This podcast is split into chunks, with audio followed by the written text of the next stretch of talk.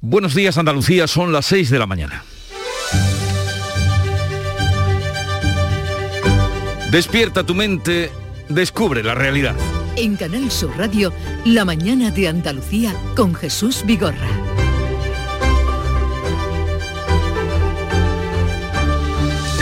Este miércoles 9 de febrero, Gobierno y sindicatos seguirán negociando la subida del salario mínimo que la ministra de Trabajo, Yolanda Díaz, ha pactado con los sindicatos.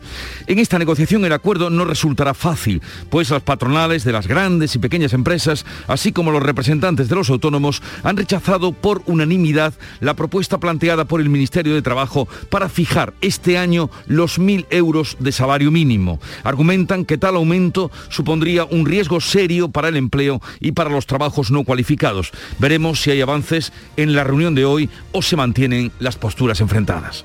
En cuanto a la situación de la pandemia y la lucha para superarla, habrá que esperar un poco más para que las cuarentenas bajen de los siete días. La Comisión de Salud Pública retrasa tal decisión. Lo que sí se hará realidad mañana jueves es la retirada de las mascarillas al aire libre siempre que se pueda guardar la distancia de seguridad y también se quitan en los patios de los colegios. En la política andaluza este miércoles tendrá lugar el primer pleno del año en el Parlamento Autonómico. Hoy se debatirá la propuesta de regularizar regadíos en el entorno de Doñana y mañana la ley de economía circular. La que atañe a los riegos llega con las protestas de los ecologistas, pero va a salir adelante, mientras que Vox ha presentado una enmienda a la totalidad de la ley de economía circular, con lo que esta quedaría bloqueada. En el panorama internacional y más en concreto en la crisis de Ucrania, el ministro español de Exteriores, José Manuel Álvarez, visita hoy Kiev para verse con su homólogo ucraniano y avanzar en la distensión en lo que ha calificado como diplomacia de alta intensidad para evitar el conflicto armado. Luego viajará a Bruselas para entrevistarse con Josep Borrell, alto representante de la Unión para Asuntos Exteriores. Pero el ministro español ha dicho antes de su viaje que no baraja la posibilidad de una guerra ni siquiera como hipótesis Ojalá y tenga razón el señor ministro. En Canal Sur Radio, la mañana de Andalucía con Jesús Vigorra. Noticias. Con Carmen Rodríguez Garzón. Buenos días, Carmen. ¿Qué tal? Muy buenos días, Jesús. Pues comencemos primero dando cuenta del tiempo. Hoy tendremos cielos poco nubosos o despejados, salvo en la vertiente mediterránea, donde se esperan intervalos de cielos nubosos y no se descarta que se pueda producir alguna lluvia débil y ocasional en el oeste de Málaga y también en el estrecho, donde va a seguir soplando viento de levante fuerte con rachas muy fuertes a primeras horas, aunque amainando ya el viento por la tarde. Las temperaturas apenas varían con máximas que van hoy desde los 22 grados de Sevilla hasta los 17 de Málaga. Las mínimas estarán entre el grado bajo cero de Granada y los 13 de mínima en Cádiz.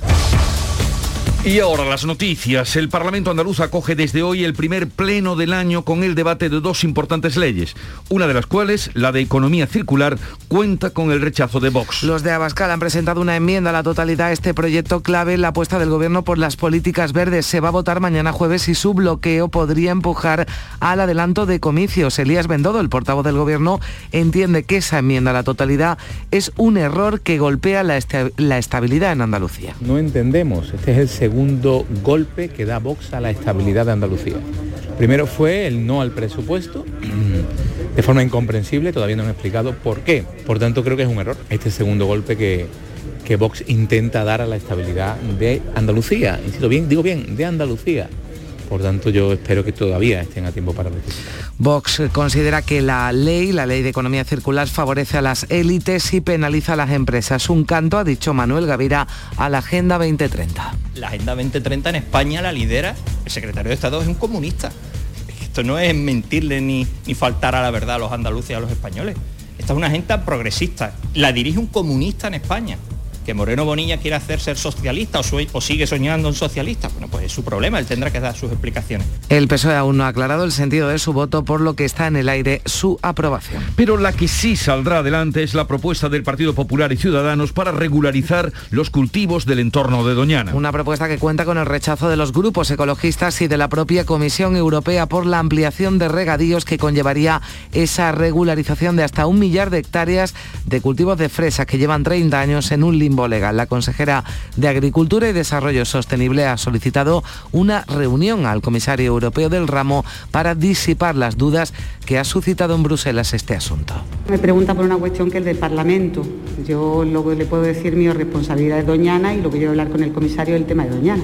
Pero esto es un tema parlamentario. Nosotros le hemos pedido una reunión para hablar de Doñana, que es lo que es mi, mi responsabilidad, hablar de Doñana y explicarle todas las mejoras que hemos hecho en Doñana. Mientras la situación de sequía en los pantanos de la cuenca del Guadalquivir es más que crítica, el pantano de Iznájar no llega al 24% de su capacidad. Los agricultores y ganaderos están desesperados y lo peor es que no hay previsión de lluvias a corto plazo. Según un informe de COAC, la mitad del campo español está en alerta por sequía. Y seguimos también en alerta por el COVID. Aunque sigue bajando la incidencia acumulada, este martes Andalucía registró el número más alto de muertes de esta sexta ola. 68 fallecidos desde marzo del pasado año no se alcanzaba una cifra tan elevada. Además, han aumentado los ingresos hospitalarios tras cinco días de bajadas. El número de pacientes se ha incrementado en 52 y alcanza ya los 1.805, 216 en cuidados intensivos. La tasa de incidencia, eso sí, ha bajado 61 puntos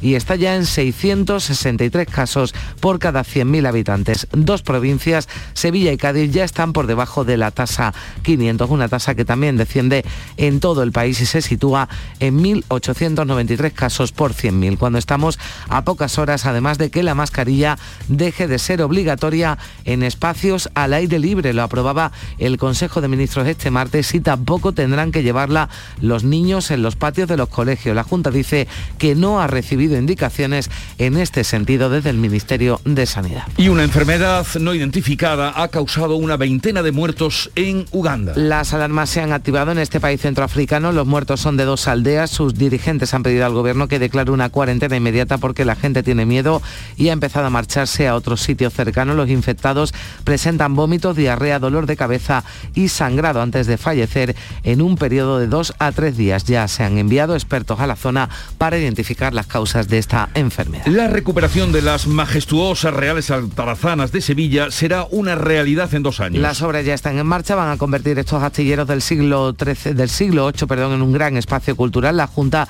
y la Fundación La Caixa financian el proyecto que llevaba casi dos décadas estancado con numerosos problemas de patrimonio y administrativos. En el corazón de la capital sevillana, las atarazanas formarán un potente triángulo cultural y turístico junto a la catedral y el Alcázar. Sevilla, asegura el presidente de la Junta, Juanma Moreno, va a cumplir un sueño. Cumplen yo diría un antiguo anhelo, un antiguo deseo, un antiguo sueño de, lo, de Sevilla y del conjunto de los sevillanos.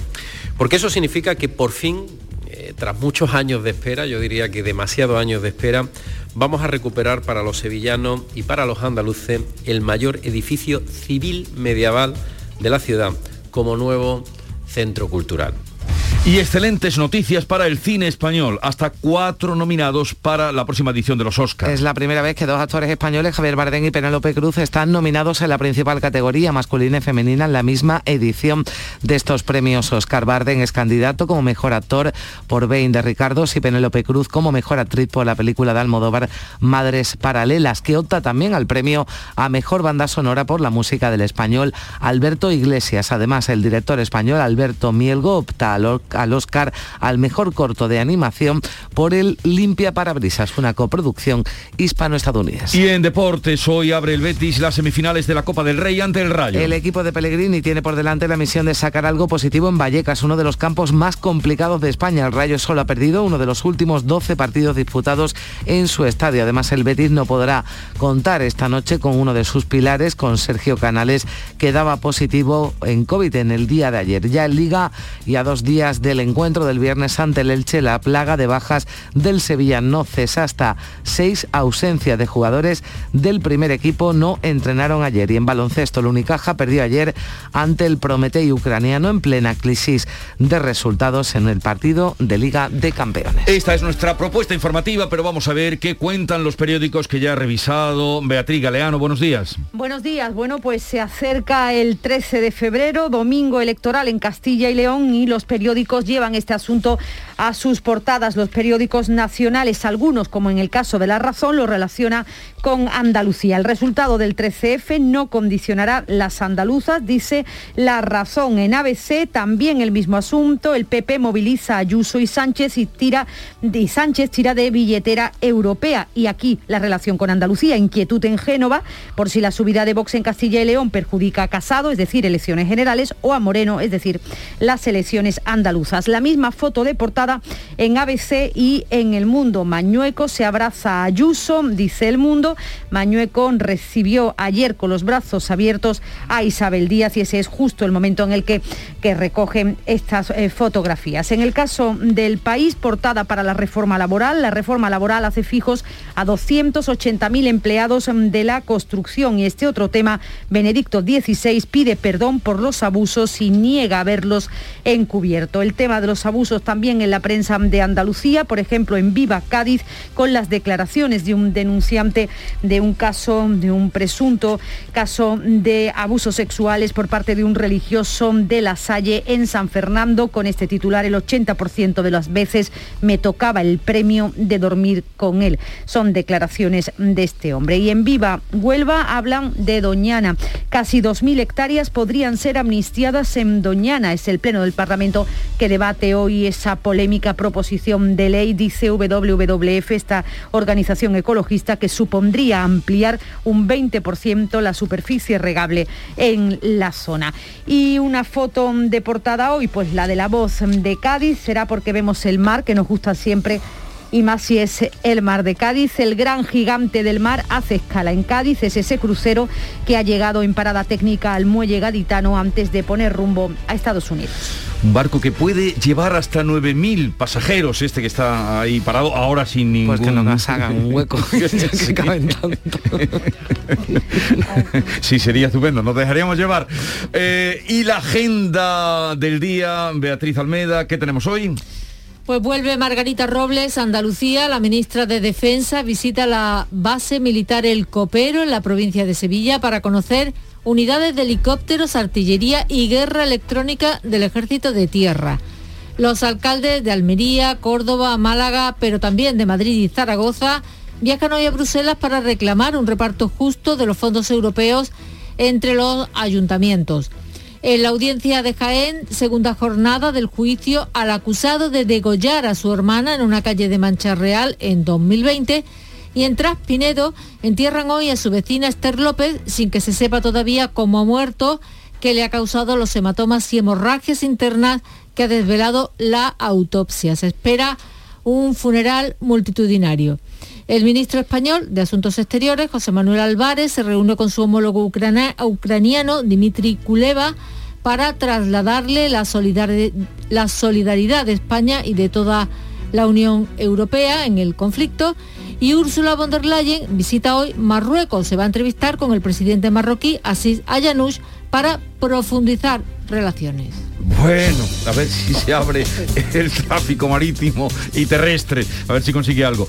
Y la mañana despertó como siempre con Charopadilla al frente del Club de los Primeros te hemos oído muy animada esta mañana. Bueno, yo siempre estoy animadísima, más que yo. Y los oyentes estaban como si fuera mediodía. ¿Sabes qué pasa? Que hoy, es que se contagia, ya se contagia. es verdad, eh, que hoy eh, he hablado sobre la campaña de la DGT que ha puesto en marcha esta semana para el control, entonces ellos han estado opinando, opinaban de todo, ¿eh? había una opinión muy variada del asunto, pero en general están de acuerdo porque, bueno, una forma de controlar, y sobre todo por su seguridad, ¿no? Por la mm. seguridad de todo. Pero también aparte de, Es que los miércoles quiero dedicarle un poquito de más espacio a ellos, a los transportistas. Y luego me ha salido uno agricultor y ganadero. ¿Y yo qué? También, también, tranquilo. Pero he hablado con una mujer, atención, ¿eh? 34 años, Cristina, armadora, tiene dos barcos junto con su eh, marido cuatro hijos. Lleva el barco, lleva una pescadería y lleva a los hijos. Se levanta a las 4 de la mañana, se acuesta a las 12. Está una cosa o sea, mm, que yo me estaba contando la actividad y, te estabas cansando. yo ya estaba cansada. yo no he dicho que hoy no pienso protestar nada, que mi vida es maravillosa. Pues esa es una buena manera de empezar el día. Esa es una bonita manera de empezar el día y también con la música que nos llega de Canal Fiesta Radio. Eres destino pa' mi boca. Eres calada que me flota. Eres la luz en la oscuridad, lo mejor para los demás. tú eres. Raúl le cruje la cama se llama este tema que llega de Canal Fiesta Radio y cruje la mañana o crepita como dice nuestro querido Carlos María Ruiz. Y vamos a hablar en fin, con un problema gordo que tenemos, la sequía, lo venimos diciendo, incidiendo en él, pero hoy lo haremos con datos y hablaremos con el secretario de organización de la COA, Eduardo López, porque esta eh, asociación agraria ha hecho un informe en el que muestra la gran incertidumbre ante el inicio de la campaña de regadío. Eso será a partir de las 8 de la mañana, a partir de las 9 hablaremos con María del Carmen Castillo, viceconsejera de Educación y Deportes, porque eh, ya a partir de mañana hubo ayer una duda, eh, que si sí, que si no, pero Bueno, mañana... parece que no se había hecho la comunicación Sí. oficial, ¿no? Por Pero los trámites eh, oficiales a la Junta de Andalucía, eso es lo que decía el consejero de Educación, pero parece que sí, que ya Que mañana... mascarillas. Aunque hay algunas comunidades, por ejemplo como Galicia, ¿eh? que dice que de momento no lo van a hacer. Había Pues- aquí en Andalucía que nos cuenta la viceconsejera. Veremos que nos cuenta. Eso será a partir de las 9. Atención, lo- los padres que estén atentos, algunos les pillará volviendo o yendo al colegio. Y a partir de las eh, 10 de la mañana, hoy el tema del día, vamos a hablar del COVID persistente que hay mucha gente que lo padece, que lo tiene y que no se lo sacude. Hoy hablaremos con Juan Ignacio Ramos Clemente, es jefe del Servicio de Medicina Interna del Hospital Infanta Elena y además es el responsable de las consultas precisamente de COVID persistente. A ver si nos aclaramos Sí, lo esos que es. síntomas que, que, bueno, que pasa el tiempo, ¿no? Y no se quitan, algunos leves, pero otros eh, que están causando problemas a personas que han padecido el, el COVID. A ver qué solución, ¿no? Tiene esto. Quien vuelve hoy después de esa fase del COVID es nuestro querido Javi Bolaño a su sección Cambio Climático y hoy nos hablará precisamente de las repercusiones que está teniendo en el olivar. Javier Bolaños que se incorpora a las 11 y luego vamos a hablar con una colega muy interesante que ha hecho un trabajo extraordinario como es Mavi Doñate, informando desde China. Acaba de publicar un libro que se llama Bajo la mirada del dragón despierto y estará con nosotros a partir de las 11 de la mañana y terminaremos con el comandante Lara a ver si tenemos algún sucedido cortito y breve. Fue a una heladería y le dice, jefe, ¿de qué sabores tiene usted los helados? Le dice, chaval, pues mira, ahí en los carteles de, ahí atrás están puestos. Y mira los carteles dice, ponme uno de cerramos los lunes. Es bueno. Si lo contáramos nosotros, no, lo sería.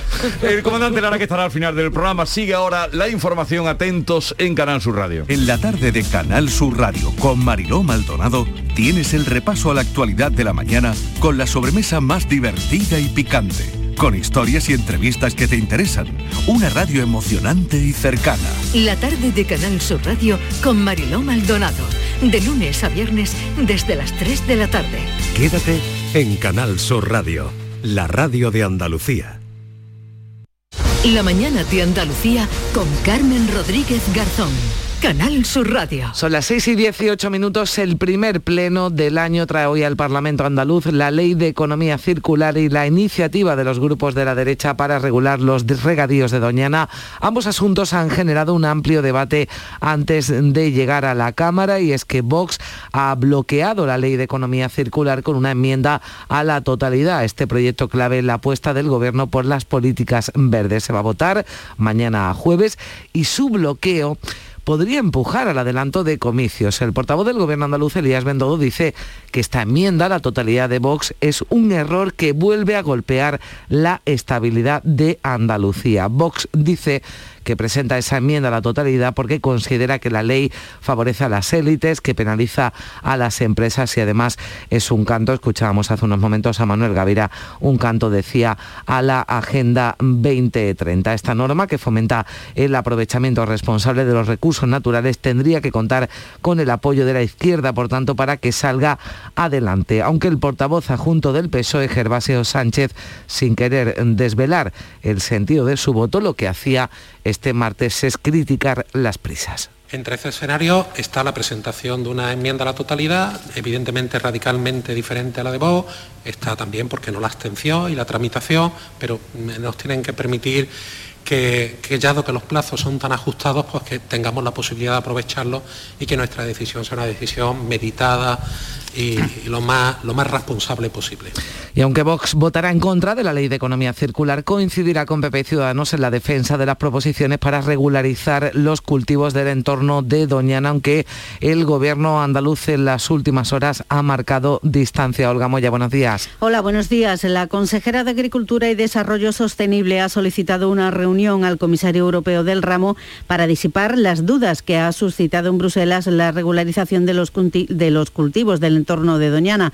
Carmen Crespo, que incluso invita al comisario a visitar la zona, ha defendido el compromiso de la Junta en la conservación y en las mejoras de Doñana. La organización ecologista WWF pide la retirada de esta proposición de ley que permite incrementar los cultivos de regadío en el entorno de Doñana. Según los datos de esta organización, con esta nueva regulación se podría legalizar casi 2.000 hectáreas, pero no hay agua para regar esta finca, según insiste el portavoz de WWF en Doñana, Juan José Carmona. Que están creando falsas expectativas porque el agua que hay mm, ya nos lo está indicando la Confederación Hidrográfica, que es la competente. El agua que hay es la que hay, no hay más. Como decía antes, si del acuífero no se hubiera extraído tanta agua durante años de manera ilegal, ahora mismo tendríamos ahí un, buen recurso. No lo tenemos. No hay agua en general. La falta de lluvias preocupa a agricultores y ganaderos y la Confederación del Guadalquivir califica ya de crítica la situación de toda la cuenca. Córdoba es la provincia más afectada. Sus pantanos están a un 23% y por eso exigen celeridad al Gobierno Central para aprobar el prometido decreto de sequía que no llega. Y es que este año hidrológico las lluvias son un 42% inferiores a la media de los últimos 25 años. Enero ha agravado una sequía que comenzó hace cuatro años. Lo explica Pedro Escribano, jefe de zona de la Confederación Hidrográfica del Guadalquivir en Córdoba. No llevamos un año de sequía, un año de sequía con las reservas que actualmente se dejan en los embalses, eh, el usuario no se entera de que había sequía. Eh, como digo, ha hecho falta esos cuatro años para ya poner el sistema en una situación crítica y lo peor es que no se esperan lluvias. Por ahora no se prevé falta de abastecimiento para consumo humano, pero sí para los regadíos. También la agricultura de secano y la ganadería afrontan meses duros. Todos esperan en el decreto de sequía del Gobierno Central, que aún es un borrador y que es esencial para que los agricultores y ganaderos tengan exenciones fiscales y ayudas. Asaja exige su aprobación inmediata. Rafael Navas es el responsable de esta organización en Córdoba y hacía esa petición. Vemos que hay que aplicar cuanto antes todas medidas, pero no solo el decreto de sequía, sino otras muchas más medidas que son necesarias ante el brutal incremento de costes que estamos teniendo. La situación de sequía es ya tan grave que según COA la mitad del campo español está en alerta y puede llegar al 80% si no llueve durante este mes de febrero. Hace falta ese agua en las próximas tres o cuatro semanas porque si no los cultivos de secano podrían ver afectados su rendimiento entre un 60 y un 80%. Dejamos la sequía a un lado y hablamos del COVID, nuevo repunte de fallecidos en Andalucía. La Consejería de Salud ha notificado este martes 68 muertes en 24 horas. Es el récord de decesos diarios de la sexta ola que comenzaba hace ya dos meses. Y también es el dato más alto desde el 3 de marzo de 2021, cuando fallecieron 69 personas.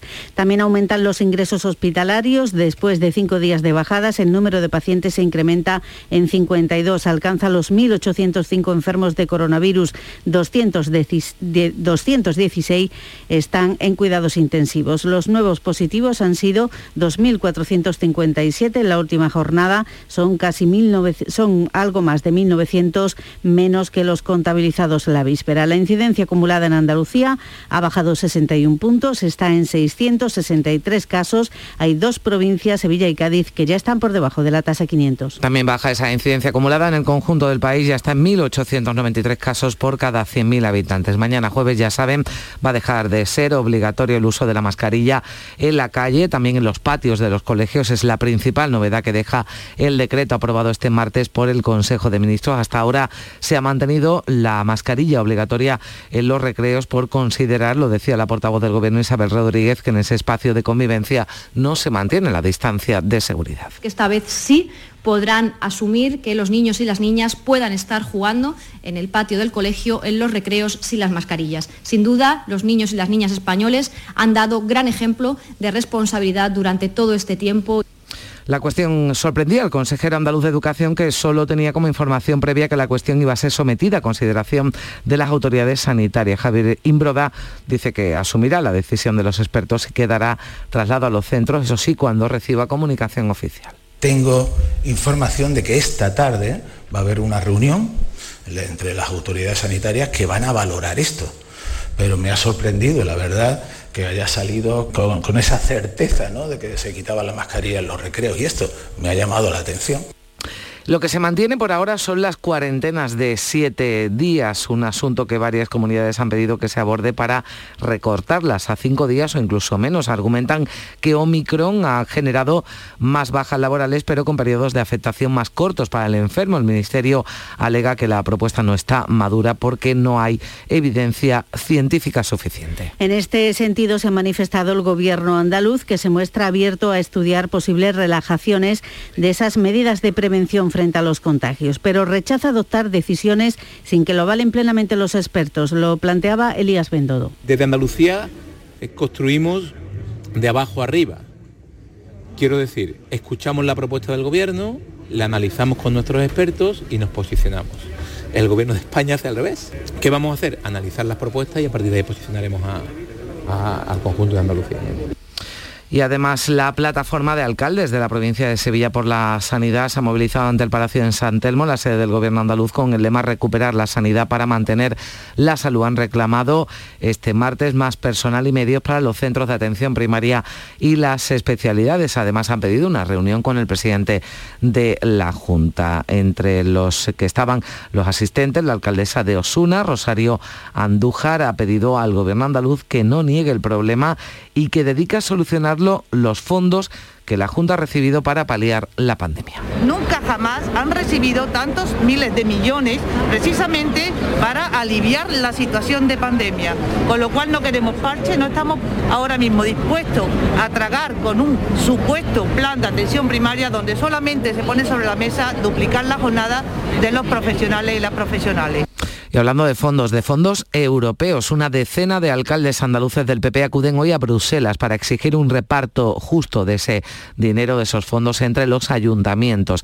Los primeros ediles de Almería, Córdoba y Málaga, así como los presidentes de las diputaciones de Almería y Málaga, se desplazan a la capital comunitaria y se van a unir a la delegación de alcaldes del PP de toda España que están hoy miércoles en el Parlamento Europeo. El portavoz del PP andaluz y alcalde de Almería, Ramón Fernández Pacheco, asegura que no le les une la militancia, sino la defensa del interés de sus vecinos y por ello pedirán en Bruselas que se tenga en cuenta la opinión de los ayuntamientos. Nosotros vamos a Bruselas, igual que hizo el presidente Juanma Moreno hace una semana, a pedir un reparto que sea más justo, que sea más equitativo, que sea más transparente, que sea más objetivo y que esté marcado por la obligada cogobernanza se tiene que tener en cuenta la opinión de los ayuntamientos, porque ¿quién mejor que los ayuntamientos conocen las necesidades que tienen cada una de nuestras ciudades, de nuestros pueblos? La Junta ha vuelto a denunciar que Andalucía se queda a la cola en el reparto de fondos europeos que hace el Gobierno central, con una media de 226 euros por habitante, queda lejos de los 410 euros de Extremadura, los más de 300 de La Rioja y Navarra, tres comunidades con gobiernos socialistas, y lo denuncia el vicepresidente de la Junta, Juan Marín, que subraya que 8 de las 10 comunidades con más fondos por habitantes tienen presidente del PSOE. El 80% de los fondos se distribuyen en comunidades autónomas que están presididas por el Partido Socialista con lo cual también se ve una clara discriminación y especialmente en Andalucía pues hemos salido muy mal parados. Estamos en el puesto 12 me parece o 13 dentro de todas las comunidades autónomas. También hay otro dato importante que hemos conocido hoy, el gobierno se reserva el 66% de los fondos, con lo cual las comunidades autónomas, como comprenderán, al final pues vamos a recibir, bueno, pues migajas. La mañana de Andalucía. Son las 6 y 28 minutos, vamos ya con un avance de la información del deporte. Antonio Camaño.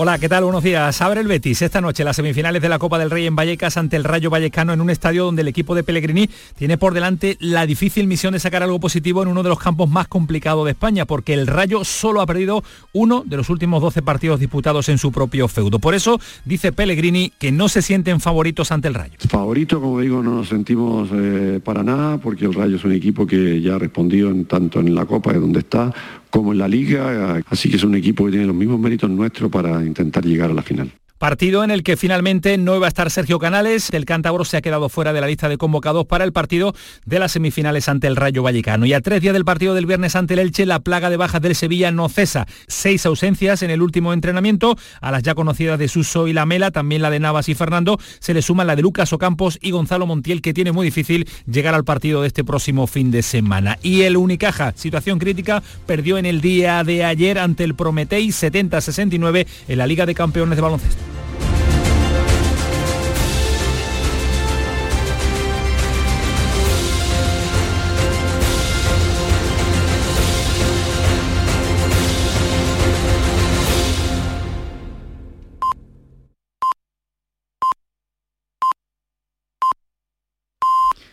Andalucía son las seis y media de la mañana. La mañana de Andalucía con Jesús Vigorra. Y con Carmen Rodríguez Garzón le damos cuenta en titulares de las noticias más destacadas de este 9 de febrero.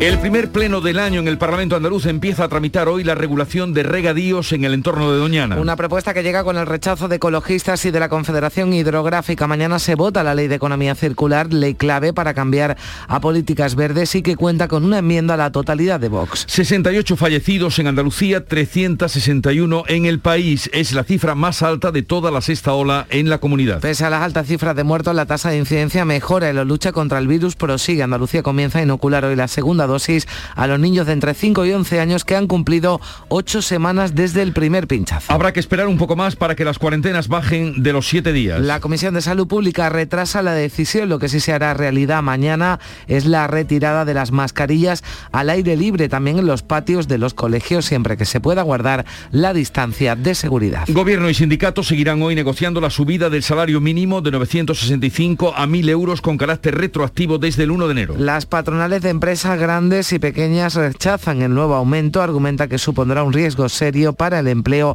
y para los trabajos no cualificados. Los bancos y el gobierno se comprometen a dar un trato más humano a los mayores. Lo ha conseguido el jubilado Carlos San Juan y las 600.000 personas que lo han apoyado con sus firmas. La ministra Nadia Calviño tendrá a final de mes un plan que dé respuesta a sus reivindicaciones, es decir, atención presencial con un horario amplio. Benedicto XVI pide perdón por los abusos cometidos bajo su responsabilidad y niega haberlos encubierto. El Papa Emérito responde así a la divulgación de un informe que afirma que estuvo al corriente de cuatro curas pederastas cuando era arzobispo de Múnich. Una árbitra sufre graves insultos machistas durante un partido de niños en Puerto Real. Vete a un puticlub, vaya chulos de mierda lleva a esa, esas palabras y otras incluso más ofensivas están recogidas en el acta de la denuncia. Las profirieron padres y aficionados, hay dos identificados que se enfrentan a multas y sanciones. El funeral por Esther López se oficiará en unas horas en Traspinedo. La autopsia revela que sufrió traumatismos internos con hemorragias, pero no aclara si su muerte fue intencionada o accidental y tampoco lleva al dónde, cuándo y cómo. Las reales atarazanas de Sevilla se van a recuperar en dos años. Los astilleros medievales de la ciudad volverán a abrir convertidos en espacio público y cultural, una joya arquitectónica en el centro de la ciudad que nadie ha podido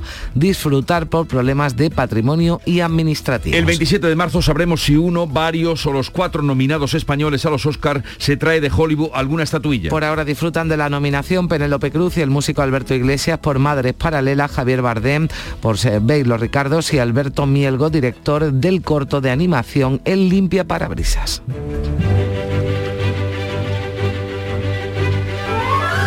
Hoy el Santoral reconoce y recuerda a Santa Apolonia de Alejandría, es la patrona de los dentistas. No sé si lo sabías. No. Yo tampoco. También, eh, porque es la protectora contra los dolores de muelas y las enfermedades dentales. Pues eso aprendemos. Bueno, pues habrá que Santa encomendarse, no solo los dentistas, sino los que sufran algún molesto dolor dental. Ya lo sabe. Eh, tal día como hoy hay una efeméride aquí muy curiosa del año 1998, tal día como hoy, en la bahía de Cádiz, investigadores españoles detectan un nuevo tipo de contaminante orgánico que podría haber provocado el cambio de sexo de algunas especies de peces. No se dice cuál es. No se dice cuáles, qué peces. No, se dice qué Ah. peces, qué especies han sido, pero fueron unos investigadores que descubrieron el cambio de sexo, de podría haber sido por un contaminante orgánico. Afectaría solo a los peces, claro. En 2002 Tal día como hoy, en Écija, Sevilla, la Guardia Civil intervino 200.000 piezas de una colección arqueológica. Fue un descubrimiento extraordinario que recuperó pues, estas piezas que estaban en manos privadas y que habían llegado de mala manera. Y hoy traigo una cita, mm, digamos que personal. Dice, el dolor es inevitable, pero el sufrimiento es opcional. Era un recuerdo que tenía de esta cita de un profesor, diré su nombre, Rafael Gil Caballero, un antiguo profesor de matemáticas, que en algún momento tomé esta cita suya. El dolor es inevitable, pero el sufrimiento es opcional. No está mal, ¿no? No, bueno. Para... No sé si a veces el sufrimiento también en algunas Es ocasiones es inevitable, También, ¿no? También, pero en fin, ahí queda. eh, nosotros la ponemos y ustedes pues para nuestra colección. Y vamos con la segunda entrega de eh, la lectura de periódicos que ya ha hecho Beatriz Galeano. Te Bueno, escuchamos. Bueno, pues hoy en las portadas Jesús de la prensa nacional, las elecciones del 13 de febrero del domingo en Castilla y León llevan ese asunto en portada. Por ejemplo, la razón que lo relaciona con Andalucía. El resultado del 13F no condicionará las andaluzas. Eh, También en ABC el PP moviliza a Ayuso y Sánchez tiran de billetera europea, dice en su titular y en el subtítulo también esa relación con Andalucía. Inquietud en Génova por si la subida de Vox en Castilla y León perjudica a Casado y a Moreno, en referencia a Juanma Moreno, el presidente de la Junta para las futuras elecciones que se celebrarán este año también en Andalucía. La portada, la foto de portada de ABC y del Mundo es la misma, es el momento en el que Mañueco recibe con los brazos abiertos, dice el Mundo, a Isabel Díaz Ayuso, que estuvo ayer en la haciendo también campaña electoral en Castilla y León. Y también en el mundo Sánchez reta la ley electoral y usa el BOE para hacer campaña. Se refiere a la aprobación por parte del Consejo de Ministros de esos eh, planes eh, estratégicos.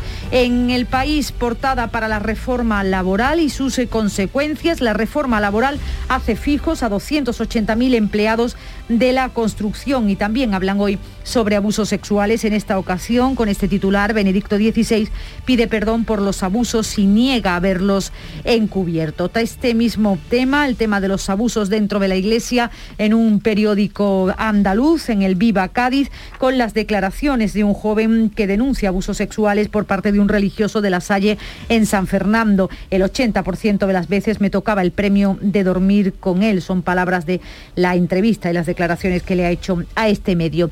En Viva Huelva hoy se preocupan por Doñana y esa ampliación del número de superficies regables. Casi 2.000 hectáreas podrían ser amnistiadas en Doñana. WWF calcula que se podría ampliar un 20% la superficie regable en la zona y es que este es un asunto del que se va a hablar mucho en la prensa andaluza, pero sobre todo en la prensa de Huelva.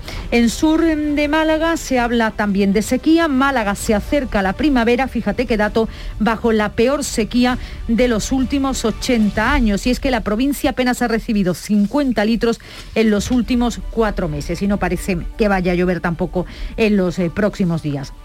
Las consecuencias del coronavirus también hoy, por ejemplo, en Ideal de Almería, el turismo sigue aún un 25% por debajo de los datos en prepandemia. Y nuevamente hoy en algunos eh, medios proyectos de interés para sus respectivas ciudades. Por ejemplo, en el Córdoba, el 66% de los proyectos EDUSI están acabados en obra o en contratación. Para quien se lo pregunte, los proyectos EDUSI son esos proyectos de desarrollo urbano sostenible que se van a llevar a cabo en toda Europa. Y en Ideal de Jaén, Jaén construirá el Centro de Referencia Nacional de la calidad del aceite de oliva. Es un proyecto tecnológico que se va a hacer en el Parque Tecnológico de Mengíbar y que cuenta con una asignación de más de 7 millones de euros. Eh, para terminar, dos fotos de portada.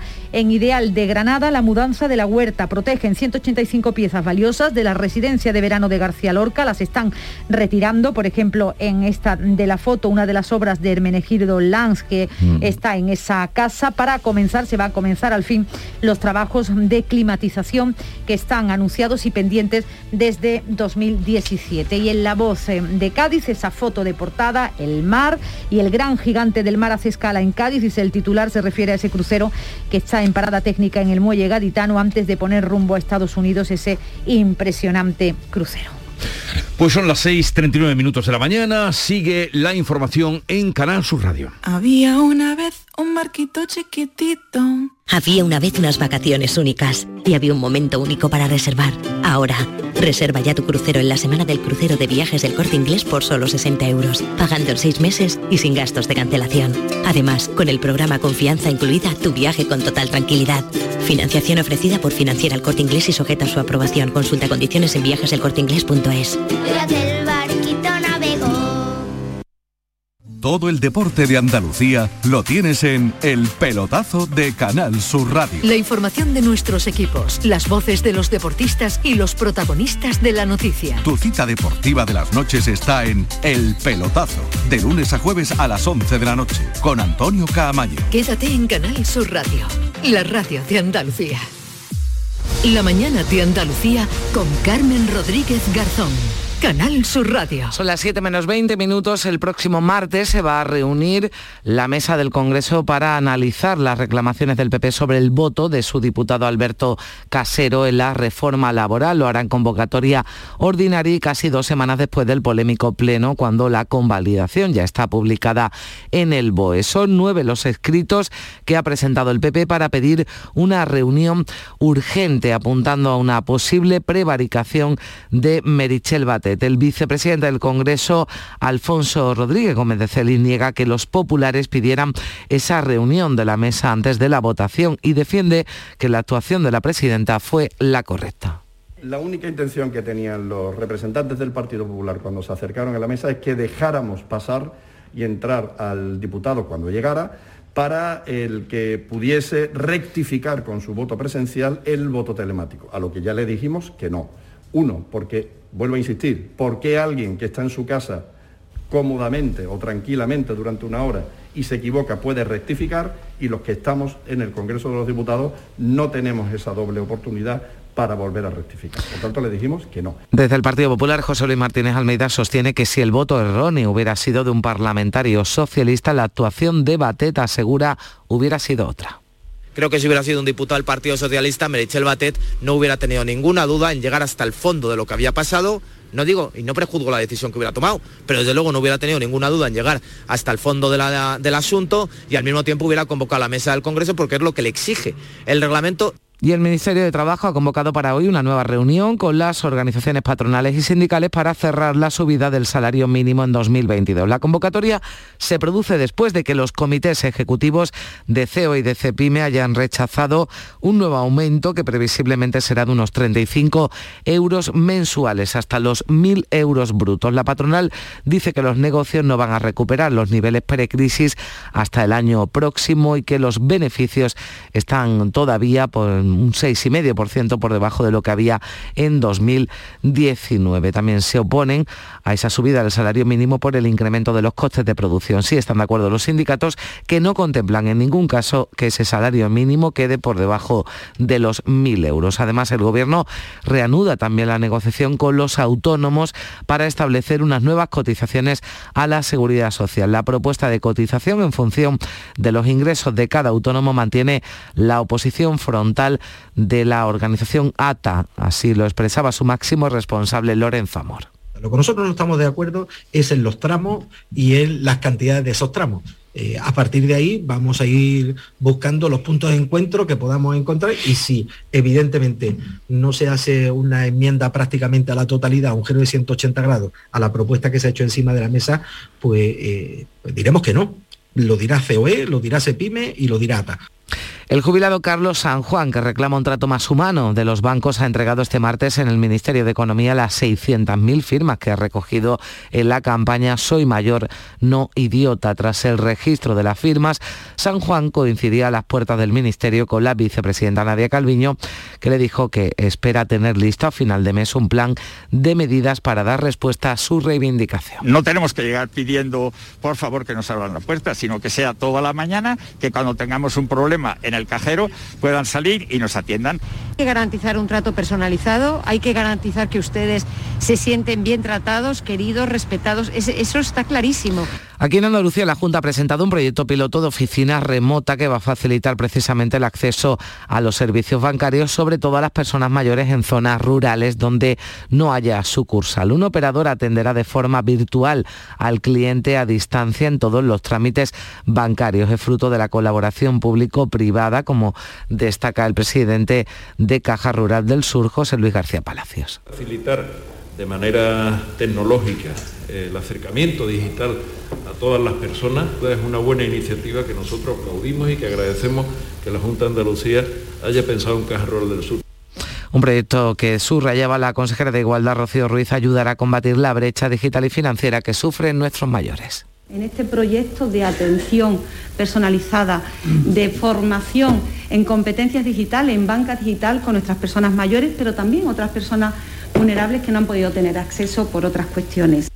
Y el Consejo de Ministros ha aprobado la inversión de mil millones de euros para el proyecto estratégico para la recuperación y transformación económica, el PERTE, del sector agroalimentario, como ya anunciará en Níjar esta semana Pedro Sánchez. Pretende ser un impulso de modernización en la próxima década, un plan que supondrá la creación neta de unos 16.000 empleos y el consiguiente impacto económico que cuantifica el ministro de Agricultura, Luis Planas. En total son 1.002 91 millones de euros, lo que comporta como dotación financiera este eh, PERTE. ¿Qué impacto estimamos desde el Gobierno que se va a producir? Lo estimamos en un escenario conservador de base por encima de los 3.000 millones de euros. Y seguimos un día más pendiente de las noticias que nos lleguen desde Valladolid, desde Traspinedo. Esther López sufrió un traumatismo interno que le produjo una hemorragia, pero todavía habrá que esperar al informe toxicológico para esclarecer la causa de su muerte. Todavía se maneja esa posibilidad de que el cadáver fuera trasladado al lugar de su hallazgo semanas después de su muerte. Tampoco aclaran de momento los forenses si el fallecimiento tuvo carácter homicida o accidental. Vamos a seguir, como decimos, pendientes de este caso. También la policía y la Guardia Civil han detenido en Coria del Río, en Sevilla, el cabecilla de una organización de narcotraficantes que introducía 50 toneladas de hachís al año por el río en embarcaciones rápidas. Tiene 39 años y es conocido como el señor del Guadalquivir. Desde allí manejaba toda esta red desde la línea hasta Córdoba. Y en la crónica internacional, la maratón de contactos políticos y diplomáticos con continúa para rebajar la crisis rusa. Esta noche se han reunido en Berlín el canciller alemán, también los presidentes de Polonia y Francia. Emmanuel Macron resumía los dos objetivos que los mueven. Lo premier, ça a été dit, éviter la guerre. Lo primero, ya se ha dicho, evitar la guerra. La paz y la estabilidad de Europa son nuestro tesoro y haremos lo que esté a nuestro alcance para preservarlo. Lo segundo es consolidar y defender la unidad de los europeos y aliados. Así vamos recorriendo este camino. El ministro de Exteriores, José Manuel Álvarez, está hoy en Ucrania y va a reunirse con su homólogo, Dimitro Kuleva, para trasladarle la solidaridad de España ante el riesgo de invasión por parte de Rusia y para seguir explorando la vía del diálogo y resolver así la actual crisis. Álvarez ha defendido que su viaje a Kiev se enmarca en la diplomacia de alta intensidad que está teniendo lugar en la actualidad para desescalar la situación y en la que España participa activamente. Álvarez apuesta firmemente por el diálogo y descarta cualquier escenario bélico.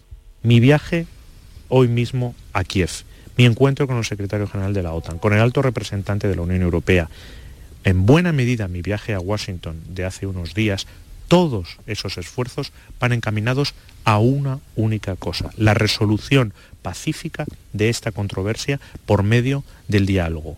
La guerra no la barajo ni como hipótesis.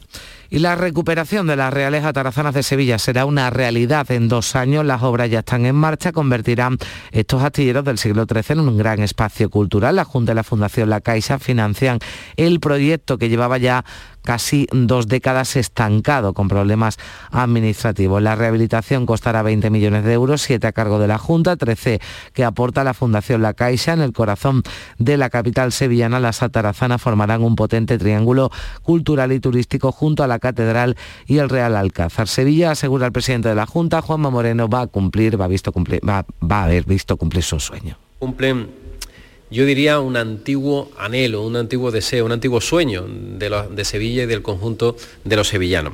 Porque eso significa que por fin, eh, tras muchos años de espera, yo diría que demasiados años de espera, vamos a recuperar para los sevillanos y para los andaluces el mayor edificio civil medieval de la ciudad como nuevo centro cultural.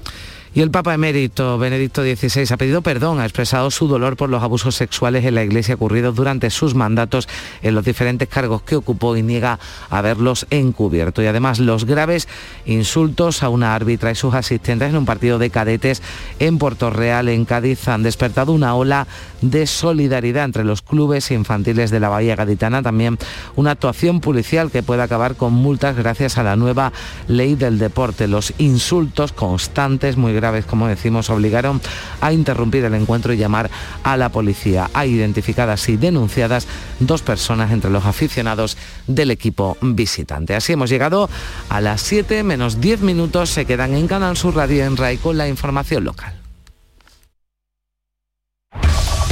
En la mañana de Andalucía de Canal Sur Radio, las noticias de Sevilla. Con Pilar González.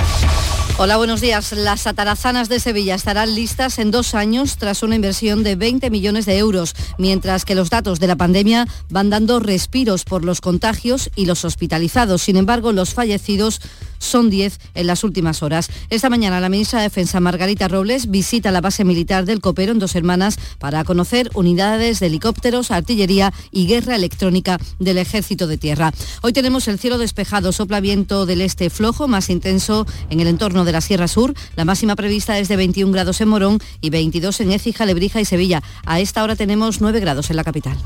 Hay muchos psicólogos, pero muy pocos valorados entre los tres mejores de España en los Doctoralia Outwards y Francisco Hidalgo del Centro Avanza es uno de ellos. Nuevo centro especializado en psicología para niños y adolescentes en Sevilla Este, con tu primera visita gratuita. Déficit de atención, hiperactividad, dificultades académicas. Más información en avanza.com con doble N. Llámanos al 651 63 63 63. En Canal Sur Radio, las noticias de Sevilla.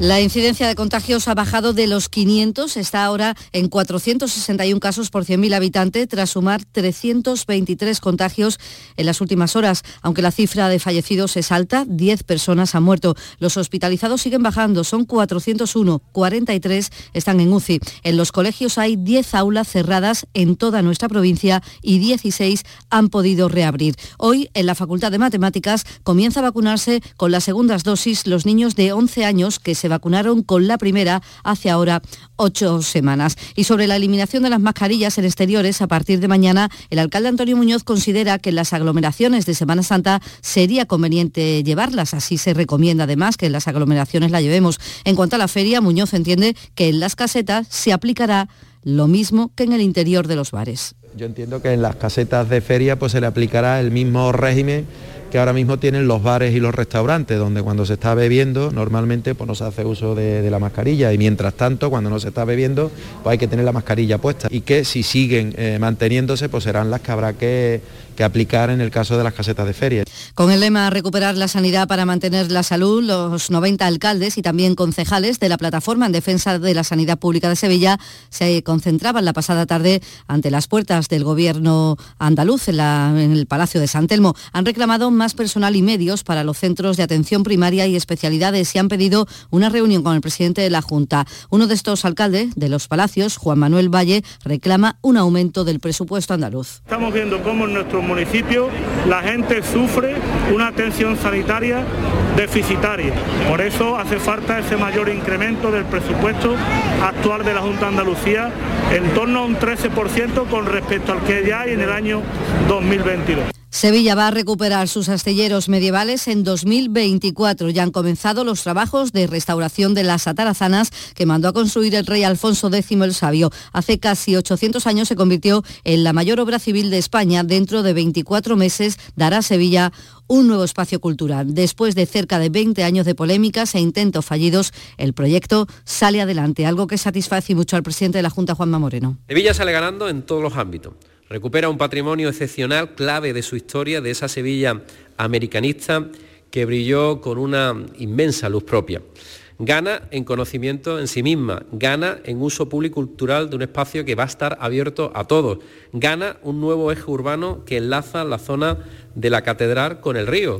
Pues las atarazanas se sumarán a ese triángulo formado por la Catedral, el Alcázar y el Archivo de Indias, con lo que será el epicentro turístico y cultural de la ciudad. El alcalde piensa ya en la reordenación del entorno y ha anunciado la peatonalización de la calle 2 de Mayo. La calle 2 de Mayo eh, tiene que ser reurbanizada y peatonalizada. Yo creo que si esto es un espacio cultural que va a atraer la visita de sevillanos y de turistas y va a tener una apertura hacia la calle 2 de Mayo, lo lógico, lo sensato será reurbanizar la calle y peatonalizarla. Las obras ya han comenzado y la primera consecuencia es que la Hermandad de las Aguas no podrá formar allí a sus nazarenos esta próxima Semana Santa. En la agenda del día notamos que la ministra de Defensa Margarita Robles visita la base militar del Copero en dos hermanas y les contamos que la policía y la Guardia Civil ha detenido en Coria del Río al cabecilla de una organización de narcotraficantes que introducía 50 toneladas de hachís al año por el río en embarcaciones rápidas. Tiene 39 años y es conocido como el señor del Guadalquivir. Desde allí manejaba toda esta red desde la línea de la Concepción en Cádiz a Córdoba.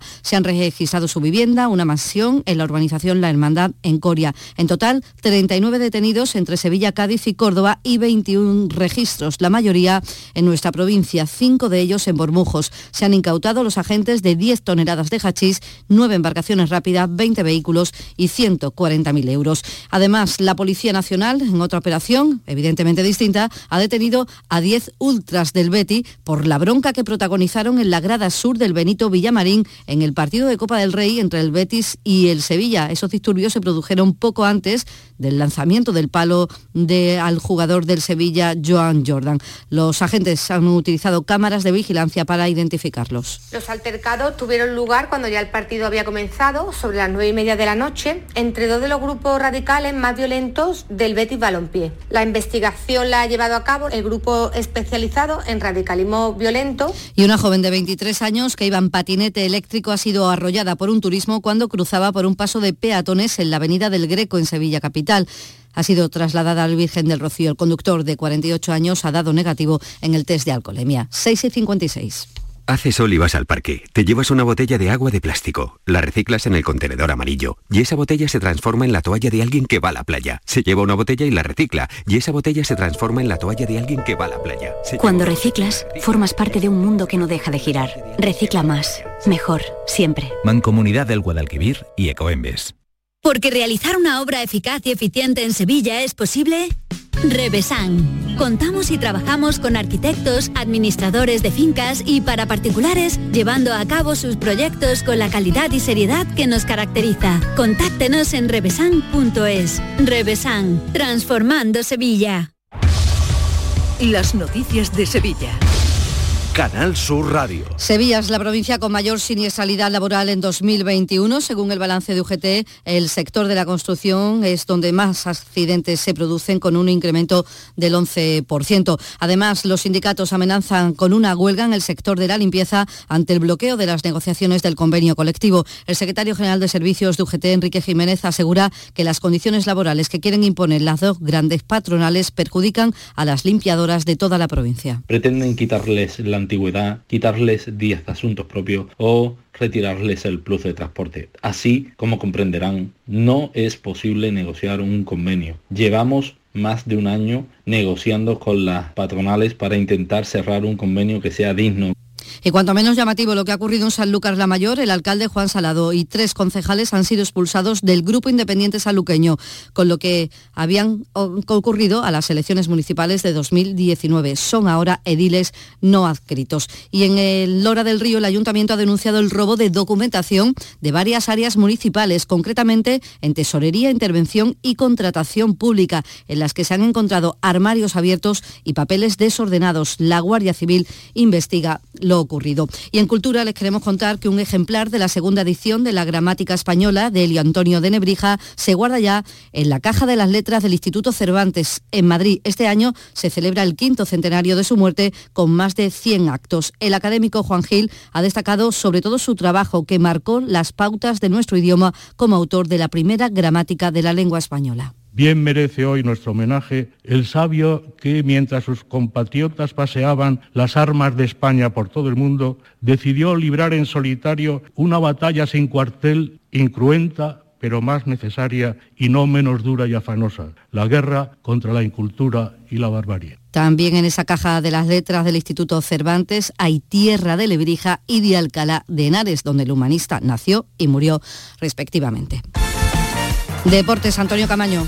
Hola, ¿qué tal? Buenos días. Abre el Betis esta noche las semifinales de la Copa del Rey en Vallecas ante el Rayo Vallecano, en un estadio donde el equipo de Pellegrini tiene por delante una misión importante, sacar algo positivo en uno de los estadios más difíciles de toda la geografía española, porque el Rayo solo ha perdido uno de los últimos 12 partidos y además con un hándicap importante, porque Sergio Canales, uno de los pilares del conjunto verde y blanco, no va a estar en esta eliminatoria de la Copa del Rey. Y en el Sevilla, tres días del partido ante el Elche, la plaga de bajas en el conjunto de Lopetegui no cesa. Seis ausencias de jugadores en el primer entrenamiento de la semana en el día de ayer. Y el Ayuntamiento de Sevilla ha decidido crear una programación estable durante todo el año con 22 bandas de música que van a ofrecer por todos los barrios conciertos de música de Semana Santa y de otras temáticas. En total 50 actividades. A esta hora tenemos 9 grados en Brene, 8 en Coria, 8 en Mairena del Alcor, 9 grados en Sevilla.